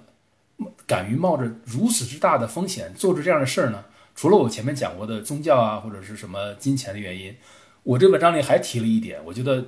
呃，是可能值得一些大家借鉴吧。就是，不论是达伽马还是麦哲伦，他们两个人做的事情实际上都是叫阶梯式的。换句话说，就是他们并不是一下子就完成了那个发现印度航道以及环球这两件事，他们都是一步一步往前走。换句话说，他们实际上每一步都有一个东西在诱惑着他，让他们觉得这事儿并不那么难。我为什么这么说呢？先咱们先来看非洲那个地形。非洲的西海岸实际上是在西非那块儿往里瘪进去的。那么你现在看地图，你觉得这个瘪进去这块儿好像没什么大不了，对不对？你想象一下当时的欧洲人他们会怎么想这个地方？他们沿着非洲海岸西海岸啊，一直往南走，走着走着走着，突然发现，哎，这个大陆完全拐到了东边去了。你会觉得欧洲人会怎么想呢？欧洲人肯定会认为，哦，我终于到了非洲大陆的最南端，我马上要拐弯了，对不对？就这个弯儿。诱惑了很多欧洲人去继续往前走。如果没有这个弯儿的话，估计当时欧洲人继续往南探索非洲的这个日期要拖后几十年甚至上百年。但有因为有这个弯儿的存在，诱惑了很多欧洲水手往前走，终于后来就走过了好望角，进入了这个印度洋。那么这个麦哲伦也是一样的，诱惑麦哲伦去。走这个就就是绕过南美洲的这个这个事儿的一大原因，就是刚才讲过的这个拉布拉达河的这个河口。这个河口让早年的航海家认为这是个海峡，而拉布拉达河的那个纬度是非常低的。于是麦哲伦觉得，以我的能力，这么低的纬度我是可以过去的。没想到没过去嘛。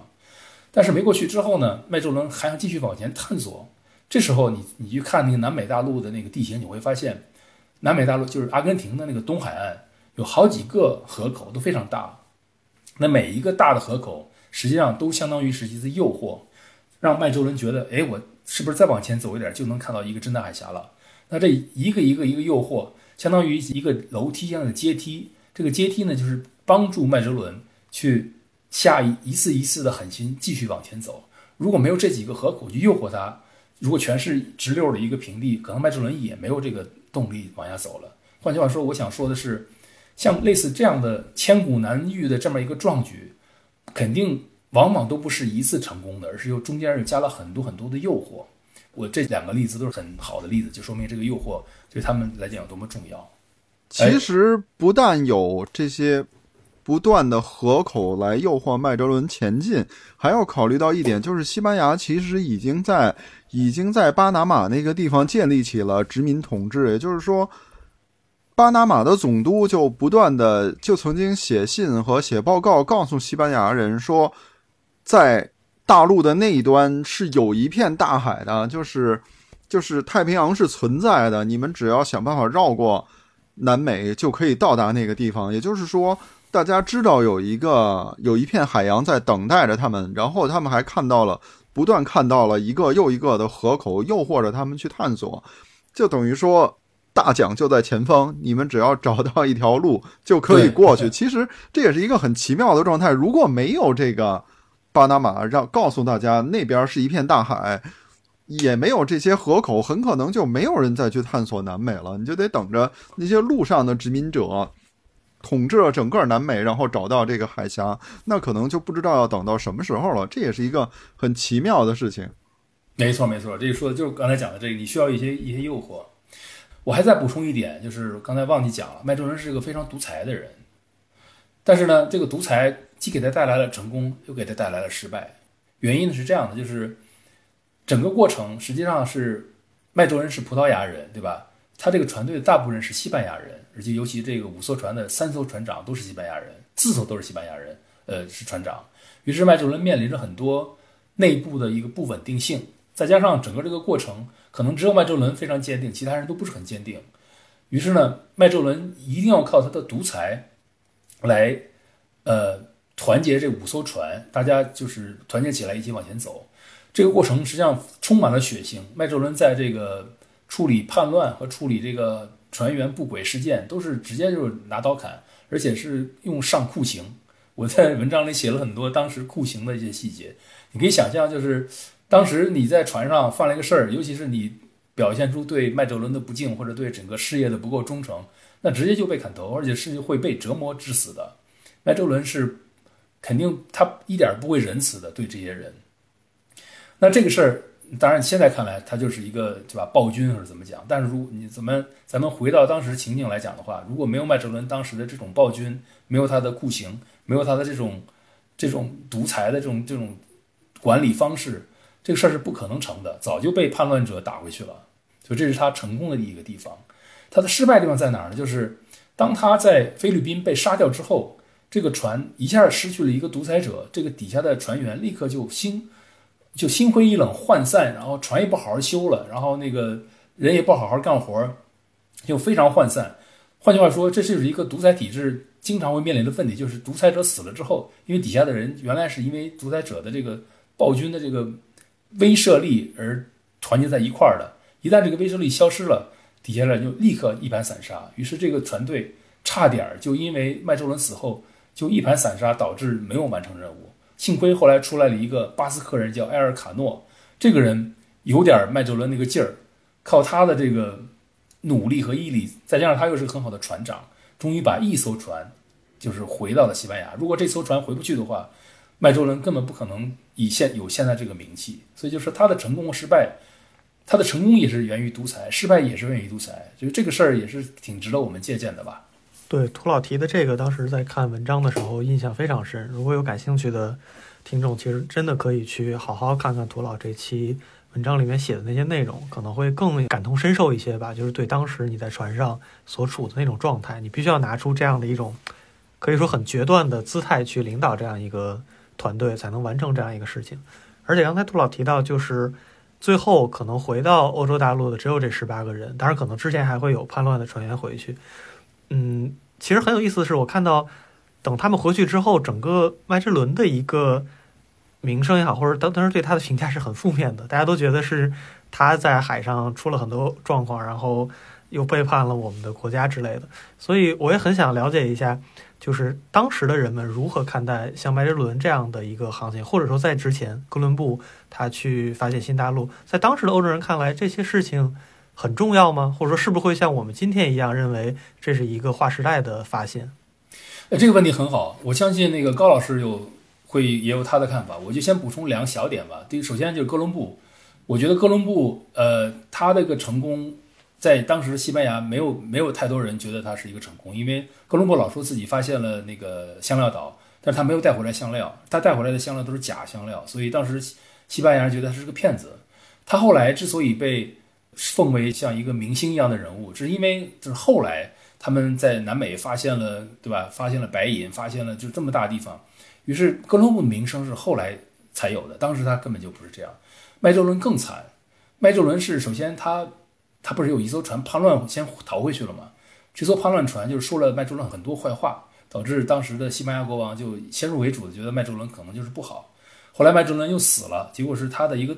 那个手下人驾船回去的，而这个手下人曾经也是个叛乱分子。于是实际上当时为麦哲伦说话的人就剩下一个比加菲塔，就是那个书记官。所以麦哲伦的名声是这么被搞臭的。再加上麦哲伦实际上他虽然找到了这个香料岛的这个航线。西班牙并没有从这条航线上赚到多少钱，因为他很快就把它做做价多少多少钱卖给了葡萄牙，而葡萄牙很快也就把这个整个这个香料岛的贸易权卖给了荷兰，所以就是，呃，西班无论是西班牙还是葡萄牙都没有从香料岛上获得太多的利润，之后就让走了。所以无论是麦哲伦还是哥伦布，在当年的西葡两国都没有，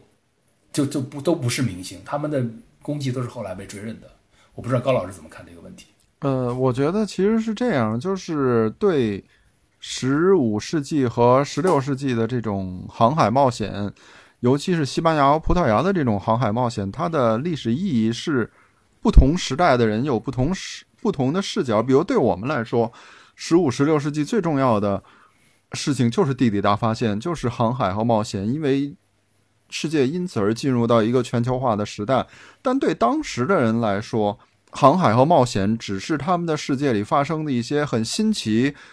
但其实不那么吸引眼球的事情。就像我们前面提到的，就是欧洲人为什么会干这些事情，是因为一方面他们有压力，他们受到生存的挑战，而且这不是西班牙和葡萄牙的问题，而是整个基督教世界的问题，就是就是十五和十六世纪的。地理大发现、海上冒险，其实背后有一个永远被我们忽略了的动力，那就是奥斯曼帝国的这个隆隆战鼓，就是征服。你想，一四一四五三年君士坦丁堡的灭亡，还有在那之前这个这个这个西格斯蒙德皇帝的那个十字军的战败，所有这些对基督教世界来说是末顶之灾。也就是说，随时有可能。穆斯林的大军就要踏平整个欧洲，这才是他们会寄希望于这种成功率如此之低的海外冒险的原因。是这种外在的压力迫使他们向外去寻找，就是把自己的命运寄托在，把意外之财的希望寄托在像麦哲伦、像哥伦布这样的人身上。就是虽然你们很疯狂，你们是亡命徒，然后你们也根本不拿自己的手下当当人看，你们。就尽管去吧，你们这万一你们当中有谁能活着回来呢？就是只有在这种巨大的压力之下，才可能出现这种问题。而且你会发现，就是即使地理大发现和这种海上贸易带来了巨大的金银，尤其是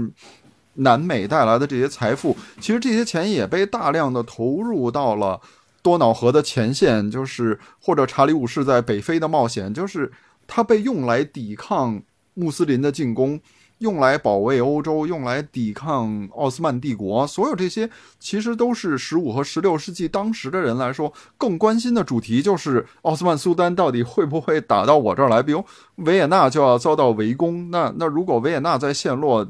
后果会如何呢？就是这样。当匈牙利已经陷落了的时候，如果维也纳再丢了的话，德意志还能不能抵抗得了？那我们是不是要在莱茵河继续作战？或者对西班牙人来说，穆斯林随时可能从海上渡海重新再打回来？西班牙是一个在对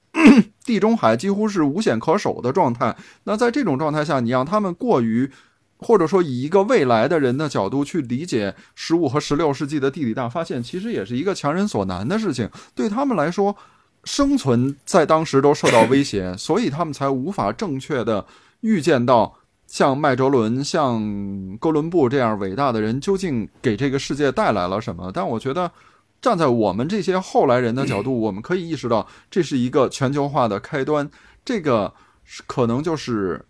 当局者和事后之人的这种事后诸葛亮的这个两种两种两种态度的差别的原因，我觉得。我再补充一点啊，就是这里面还要涉及到一个问题，就是香料。你们知道，就是无论哥伦布还是麦哲伦，他们的目的都是为了获取香料。那这东西是一个暴利的产业，对不对？但是香料的暴利来源于它的这个是被吹出来的，其实它本身并没有那么那么难以获得。它之所以高价，是因为。中间有不断中间商给它加价，再加上欧洲人把它吹成了一个有神奇功能的东西，它才能等价值等，呃，相当于等量的黄金，对不对？但到后来，当欧洲人发现了这个，呃，香料岛，把香料直接运到欧洲之后，这个价钱立刻就下来了。于是他们从香料里赚的钱很快就支撑不起这么大的远航了。我就举个例子吧，就是，呃，香料群岛我虽然只有五个小岛，我只去了其中两个，但是另外还有一个小岛叫鲁恩。也就在香料群岛的边上，也是一个跟香料群岛差不多气候条件那么一个岛。当年是这样，就是当年西葡、西班牙、葡萄牙只占了香料群岛差不多一百年吧，就被荷兰占了。荷兰东印度公司也占了，就是把西葡打倒之后，他们垄断了香料贸易长达数百年。但在这个期间呢，就是紧跟着荷兰人来的是英国人，然后英国人就把这个鲁恩这个小岛占住了，然后呢，打算在这个鲁恩岛上也开始种那个香料。那荷兰人就不干嘛，就去派船打他，然后最终就是把英国人打败了，把这个鲁恩岛夺回来了。但与此同时呢，呃，荷兰人在北美有一个殖民地叫新新阿姆斯特丹，也是一个岛。这是一个岛呢，又被英国人给占了。于是呢，英国人就跟荷兰人谈判说：“好吧，你占了我的鲁恩岛，我也占了你的新阿姆斯特丹岛，咱俩换一下吧。你把新阿姆斯特丹就给我，我把鲁恩让给你。”然后荷兰人同意了，因为当时鲁恩还是一个。能产香料的地方，而这个新阿姆斯特丹呢，是一个在温带的一个岛，岛上什么资源也没有，呃，就是好像没有价值。于是荷兰人把这个新阿姆斯特丹就让给了英国，换来了这个鲁恩岛。那么现在呢，鲁恩岛还是一个属于印尼的，呃，产了点香料，没什么东西，甚至连旅游业都很少的这么一个小岛。除了它是中英国的第一个海外殖民地啊，这是一个标志，它没什么可说的。但是现在的这个。新阿姆斯特丹呢，它有一个另外一个名称，大家都知道，就是曼哈顿。你们可以可见，就是，呃，英国在这个交易上赚了大便宜。换句话说，他实际上才意识到，你这个岛上产的这个农产品，这个价值很快就就会抵消掉。真正有价值的是这个岛的地理位置，因为曼哈顿地方是是这个哈德逊河口，这哈德逊河一往里可以直通北美，那腹地可以它带来这个。它是等相当于北美的整个贸易的中转站，这个地位才让曼哈顿变成了今天的纽约。对，所以刚才涂老提到这个，我觉得感触也很深，就是他当时可能没有意识到，在他的航程当中发生的这些事情，或者他遇到的这些岛屿也好，包括他遇到的土著人也好，呃，可能是开启了一个我们今天全球化的一个趋势。所以也想请几位老师聊聊这个话题，就是也是我们这个杂志的一个。封面的标题嘛，就是全球化的开始。为什么麦哲伦的这样一个环球航行，除了地理上它证明了地球的这种呃环球旅行的可能之外，它还有什么更深层次的一些含义？呃，我这个文章里确实写了很多麦哲伦，就是欧洲海员跟当地原住民之间的交往。因为这这个方面，一个一个是我感兴趣啊，另一个是也是因为那个皮加费塔在日记里。记载了很多这方面的内容，那是他日记中一个很大的一部分。因为皮加费达本人也是一个对，人类学很感兴趣的一个人，他记了很多。那他的很多记录呢，都是实际上是都是独一份，或者是有记录以来最早的关于南美洲原住民和比如说关岛和菲律宾原住民的记录，这都是非常非常珍贵的。那我实际上写了麦哲伦和四个地方的原住民的交往的过程，一个是亚马逊，一个是帕塔哥尼亚，一个是关岛，还有一个是那个菲律宾。这四个地方实际上模式并不是很一样的，有的是双方呃皆大欢喜，甚至搞了很多那个对吧桃色事件，还有的地方就是打起来，最后最后麦哲伦还在一次那个冲突中打死了。我想说的就是，不同民族在第一次会面的时候会发生什么情况，这是一个很多人关心的问题。在我看来，这个并不是说一定会发生，呃，两个一定要打起来，或者是一定要怎么样，它是取决于这两双方对对方的了解程度。那我举的这四个例子里面，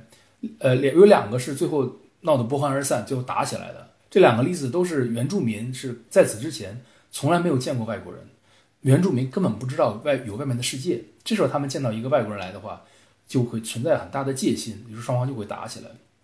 而有两个相处的非常好的这个例子呢，恰恰是这两个地方的原住民以前见过外国人，他们知道这些人是什么人，知道怎么对付他们。于是呢，这个双方相处的还相对啊还算融洽，起码并没有打起来。所以我觉得两个民族在碰撞的时候，并不是说一定要打的，而是根据情况、根据对方的了解，以及根据两个文明的相差程度，会有不同的解决方案。我举个例子，就是，呃，比如说大家看的那个小说《三体》，会提说这个黑暗森林理论，它意思就是说，当一个文明程度很高的民族遇到一个文明程度很低的民族，他会认为一定是文明程度很高的民族去剥削对方。那我觉得这显然是不对的，就是他这个刘慈欣可能误把这个大航海时代的少数这种发生冲突的案例当成人类的人类的一个共性了。实际上，我觉得恰恰是这是一个人类历史过程中一个短暂的现象。我们想象一下，假如我们现在在那个亚马逊雨林里发现一个新的一个原住民部落，我们会怎么对待他们？我们会抢他们的吗？我们会占他们土地？不会，我们会把他们保护得非常好。这是因为我们的文明程度比他已经比他们好了非常非常高了，肯定是要么是和平相处，要么是互相保护，这才是正常的情况。换句话说，我觉得《三体》里所说的那个黑暗森林是完全是呃不对的。就为什么我不喜欢这小说的原因，就是人类是一个共同体这个事情，这个概念实际上是已经建立了很久了，包括走出非洲学说啊什么的。就我们是在很晚近的时候才分家的一群人，我们就是互相打来打去，这是一个这是一个暂时的现象，我还是很乐观的。其实我觉得啊，就是决定不同文明、不同民族之间的关系的根本原因，其实还在于性价比。就是为什么在大航海时代，大家不可能对被发现的落后民族斩尽杀绝，那是因为这样做没有任何意义啊！就是我是来搞一点香料的，我的船就这么大，就能装这么多，我把你们全都杀了，谁替我种香料呢？或者说，谁能给我提供香料呢？就是。而且我把你们都杀了之后，这个岛就归我了，我还得再找人来种，然后再把这些东西运走，这有什么意义呢？对吧？就是那个时代的运输能力。其实我想说的就是，全球化这个东西，确实是从十十五世纪和十六世纪的这个航海和地理大发现就开始了。但我们一定要考虑到，就是那个时代的全球化是非常微末的全球化，就是。只有像香料，只有像香料这种，就是跟黄金等价的东西，才可以成为这个全球化的动力，或者说或者贸易的对象。再后来，因为这个东西的价格下跌，那干脆就从南美直接搞黄金和白银，靠这个东西才支撑起了全球化。如果没有这些东西的话，航海还有什么意义呢？就是你想，一共就这么小的一条船，还要住这么多人，然后你还要拿它装东西，你舍得拿它装低价的东西嘛？对吧？只有极其昂贵的东西才行。也就是说，在那个时代，全球化虽然开始了，但它其实只属于少数人，就是有些人是天然就全球化的。你比如说君主。比如说教士、君主，就毫无疑问，就是我统治任何地方，只要把钱送到我这儿来，或者你们的财富归我支配就行了。还有就是传教士，就像那个非常煽情的话，就是你们是神的种子，你们被风吹到哪儿，就在哪儿落地生根。这是对耶稣会士和早期来到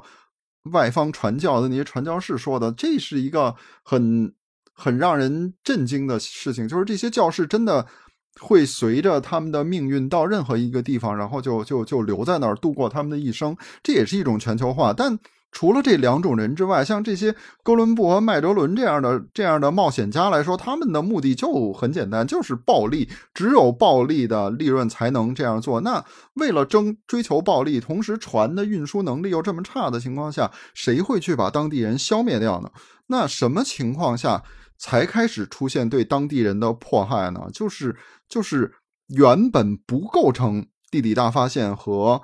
大航海时代的主题的那种。贸易品变成了新时代的海上贸易的对象，比如说糖。对吧？比如说，在在加勒比种植的那些甘蔗，这些东西种植糖、种植烟叶这些东西开始能够跨过大西洋了，而且欧洲人开始愿意消费他们的时候，大家才发现，哎，我其实是可以利用这些地方气候上的这些这符合种植这些东西的土地来发财的。那我就要把原住民消灭掉，然后因为原住民没有了，所以我就要从非洲把奴隶运过运过大西洋，把他们运到南美，让他们去。种甘蔗去种棉花，只有这些东西的时候，他们才会的殖民者才会变成一种非常凶狠残暴的东西。比如说像像血糖，就是那糖里面满是奴隶的血，但这也是一个一个一个一个比较短暂的阶段。想想看，非洲是最早被欧洲人开发的，但是非洲变成一片一片的欧洲殖民地，要等到十九世纪。也就是说，在那之前几个世纪里面，欧洲人对非洲是没有兴趣的。他只在非洲沿海和岛上面建立了一系列的据点，他们从来没有真正深入欧洲大陆。为什么呢？就是因为没有铁路嘛。就是我在那儿能干什么呢？我什么也没有。就是这是一片荒原、原始的蛮荒之地。我为什么要深入它呢？只有当铁路到来的时候，我在这儿种，尤其是像德国这样的地方，在那儿种种花生。榨花生油、植物油才有意义。那这种情况下，即便到了十九世纪，有了这么好的交通手段，德对德意志人来说，这殖民地也是非常遥远的。德意志人对所谓的殖民地的唯一印象就在香蕉，就是真正深入到德国人的日常生活里的唯一一件殖民地商品就是香蕉。就是欧洲人一提到德意志人一提到殖民地，就想到香蕉。除了这个，他们什么也不关心。这是一个非常奇妙的状态。那。你想想看，如果今天像今天这样高度全球化的时代，我们发现了一个落后民族，我们就会保护它。那么，在我们很落后的时候，我们又发现了一个更落后的民族，我们我们也我们也不会伤害它。只有在我们即将走向富裕，同时他们手他们那个地方的土地还能够适合于某种高利润的商品的时候，我们才可能消灭它。那实际上，这是整个全球化的发展过程里一个非常特殊的。非常少见的这么一个窗口期，那么《三体》设置了一种，就是假想了一个强大的文明，具备运输能力，具备消灭我们的能力，还具备从消灭我们的过程里面得到好处。它其实是设想了一个非常极端，而且几乎不会出现的状态。嗯，所以这才是它的结论不成立的原因，或者说，即使它的在这。一系列特殊情况都成立的情况下，他的结论是成立的。但我觉得正常人也没有必要去考虑这种万分之一的可能性，这是我的看法。反正总之吧，我觉得呃，在我写这个文章的过程中，我记得调查过程中以及这个行走过程中，其实我更多的体会到的是不同民族之间的共性。就是当然有些东西很很肤浅，比如说我用靠一嘴英语就可以在。这些地方生就就这些地方走来走去，可以跟他们打交道，大部分人还都能听懂我说点啥，所以这就是一个一个很小的案例，就说明你有一个语言可能是被大多数人大多数人所接受了。再我再补充一点吧，就是刚才那个高老师说的一点很对啊，就是早期尤其是刚地理大发现刚开始的时候，欧洲跟这个非洲跟美洲的交易量是很小很小的，就除了香料、黄金都不值一提，但是。我仍然可以把它当做全球化的开始，这不光是一个一个象征啊！我觉得地理大发现那时代那几艘欧洲的船，哪怕非常小，哪怕只有载了几十个人去到了南美洲，它也是首次把人这种物种曾经分家了几万年的南美和欧洲连起来了。这个连起来这个事儿，实际上意义非常大。我在这个文章实际上没有说太多，但是我举了就在文章最后举了一个例子，就是这个欧洲人带去的各种传染病。那大家可能都听说过了，就是不用我再多重复，就是欧洲殖民者在南美洲杀掉百分之九十五的这个南美人，都是因不是因为直接杀掉的，而是因为天花和黄热病啊这种这种传染病导致的。这个过程其实是很短，几十年之内就杀掉了这么多人，于是导致的结果是什么呢？导致结果就是南美的大量的土地被抛荒掉了，然后树木重新长回来，森林重新长回来。于是，在欧洲发现南美之后的几十年时间里，南美的大地上大量的这个植物恢复了生机，森林重新长回来，吸收了很多二氧化碳，导致地球大气的二氧化碳浓度在那儿那个阶段有一个小的那个下降。于是出现了什么呢？出现了小冰期。那小冰期呢？我后来就当然我加了一些夸张的描述，就是小冰期导致什么？导致全全世界各地的农产品，就是农业大幅度欠收。那中国出现的情况就是李自成起义，就直接开启了明朝的灭亡。所以我就想说的是，全球化并不是说从现在好像当那个有了有了机动轮船，有了这个跨海贸易才开始的，从那个时候就已经有了，只不过它那个。那个发生的方式非常微妙，可能需要一些后后后来的研究才能意识到，哦，实际上那个时候开始的全球化导致了这么大的变化。换句话说，我想表达的意思就是说，全球化的定义就是我们每个人都会对地球上其他人产生影响，这就是全球化的定义。啊，我接着圆圆说啊，我因为看过他文章写了这么一段，而且到最后还有点这个。麦哲伦的蝴蝶效应的感觉，就是触发了这个中国啊，这历史也发生了重要的变革。呃，但是我当时感触最深的是他刚才提到的“连接”的这个词儿，因为我在环球帆船赛这十一个月的赛程当中，中间还插了这个疫情的中断的这两年，我就觉得对全球化最朴素的观感就是，我们克利伯所有的十一个船队，每一个船队的船员构成都来自于各个国家。当然说英语国家为主啊，主要是英国、澳大利亚、美国呀，还有其他一些西班牙、欧洲啊、非洲啊、南非啊，什么都有啊，包括我们几个中国船员，呃，大家交流呢基本上都是英语。然后我就朴素的特别呃的感触啊，就是除了克利伯环球帆船赛，它是一个多国部队啊，船员来自于五湖四海，它还有一个官方统计，就是大大概在一九二零赛季，就我参加的这个赛季，虽然是在二二年才结束啊，大概有将近七百个船员。来自四十多个国家，如果没记错的话，其中环球的船员其实不到一百个，而而且就这不到一百个环球的船员呢，因为比赛被中断了两年，啊，就是中断在 麦哲伦死去的菲律宾，好吧，在在菲律宾就是中断了。那我们在苏比克贝啊，苏比克湾被比赛被打断。啊，所以我回头哈，我就说跟 Frank Frankie 就是我的搭档，就说我这辈子不太想回菲律宾，他就没有给我带来什么美好的回忆，因为一上来这个疫情就爆发了，扛了一个月啊，也也没扛住，然后就回来了。这一等又是两年啊，反正就是没有什么很好的回忆。从菲律宾一出发，船又坏了，就只能去了日本。所以我就想说，这个很多环球的船员大概有一半也都没有回来，所以我们最终完成。这一届克利伯的环球船员非常少，可能也就三四十人吧。那么这个第二个朴素的感觉啊，我觉得就是就是刚才说那关键词就是连接。所以一起除了，我就是我们在这些船员朋友们啊，除了很忙活这帆船操作之外，不管是在船上还是在岸上，每次上岸要补给啊，要要 deep clean，要就打扫船啊，就大家就互相聊天，当然是用英文来呃为主聊天啊，那真的就是强行链接。然后就感觉这种你面对各种老外啊，就是他们当然是在青岛号上，呃，肯定是对中国还是很好奇、很友好的。呃，当然他们也可以选择去别的船，或者说他们会自动被分配到不知道哪一艘船啊。但在这在青岛号这条船啊，反正大家依然会非常好奇的问我关于中国的各种他们不了解的问题啊。那一刻你知道，那不是那一刻，那很多次我都切身的感受到这个全球化对我来说特别具体。就是来自各国的朋友啊，不管他们怀着友好的心态，还是略带着一点点啊小质疑，或者说小恶意都有可能啊，他们是对中国真的不了解啊。我们船上其实是。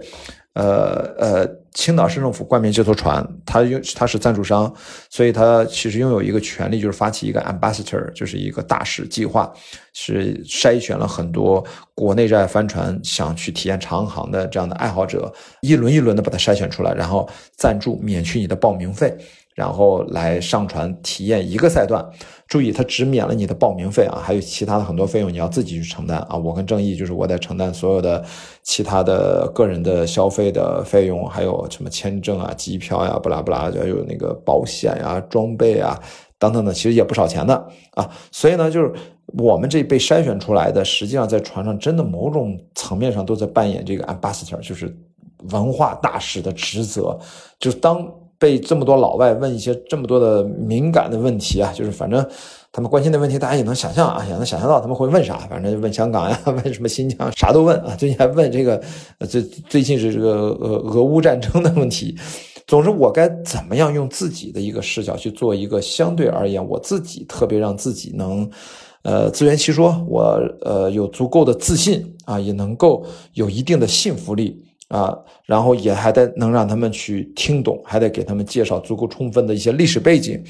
啊，让他们的某些惯性思维想象的东西，我给他们的说法可能跟他们想的不一样，怎么能让他们去试图去理解？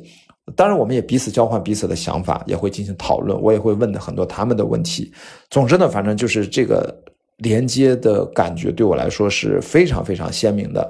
所以我想说，哪怕我们是一个商业的业余赛事，实际上。人和人在一起就是不断的连接，所以我看麦哲伦其实最后是把地球上不同的地方的互相完全不认识、没见过的人，通过这一次航行，等于强行的连接到一起。所以我说他真的是有特别伟大的意义，好吧？我就先说这些。其实我刚才讲过了，就是麦哲伦跟原住民的冲突，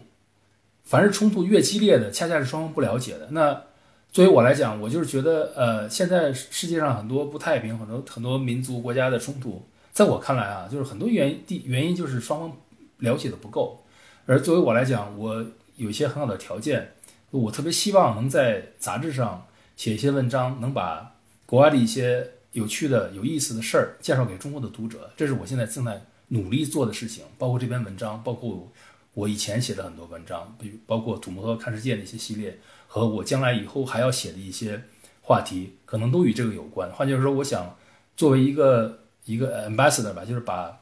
国外好的东西介绍到中国来，增进这方面的了解。当然，我自己也可以尽我的所能，把中国的好东西介绍给国外去。只不过我现在英文还不够好，可能写不了英文，我现在只能写中文。于是我就做这方面的介绍吧。涂老刚才说的很对，就是人和人其实都是一样的，不管你出生在什么地方，讲什么样的语言，信什么样的宗教，每个人在这个世界上生活，其实追求的东西就是那么多，就是。对吧？更好的生活，更舒适的生活，更有尊严的生活，还有更多的快乐。说到底，作为一个生命出现在这个星球上，大家追求的东西都是差不多的。之所以互相之间会有各种各样的偏见，会认为他是某个民族，我是某个民族，我们之间是不同的，其实都是因为不了解。所有的，就像我我特别喜欢说的一个可能不太客观的话，就是任何历史。任何民族志，任何一个国家的介绍，如果写的特别清晰、特别一目了然、黑白分明，那一定是简单粗暴的结果。就是任何不同的民族、不同的文化、不同的信仰，只要你们之间有足够的时间去交流，你就会发现，其实人和人都是一样的。就是之所以显得有区别，只是因为我们没有时间、没有耐心互相了解。所以，我觉得，我觉得，如果徒老能够。做更多这方面的工作，其实是一个是一个非常有意义的事情。好，那本期节目就到这里。如果大家想了解更多关于麦哲伦环球航行中的故事，也可以去订阅本期杂志的纸刊和数字刊。相信大家听了这期播客之后，也会有很多好奇。然后，我们也期待涂老能像刚才涂老说的，一如既往的给我们带来更多关于世界的观察与思考。毕竟，在今天这个时代，我们能。更多元的去理解世界，其实是一个挺不容易的事情了。那也非常感谢几位老师的参与，期待在更多的话题中与大家相遇。谢谢收听，我们下期再见。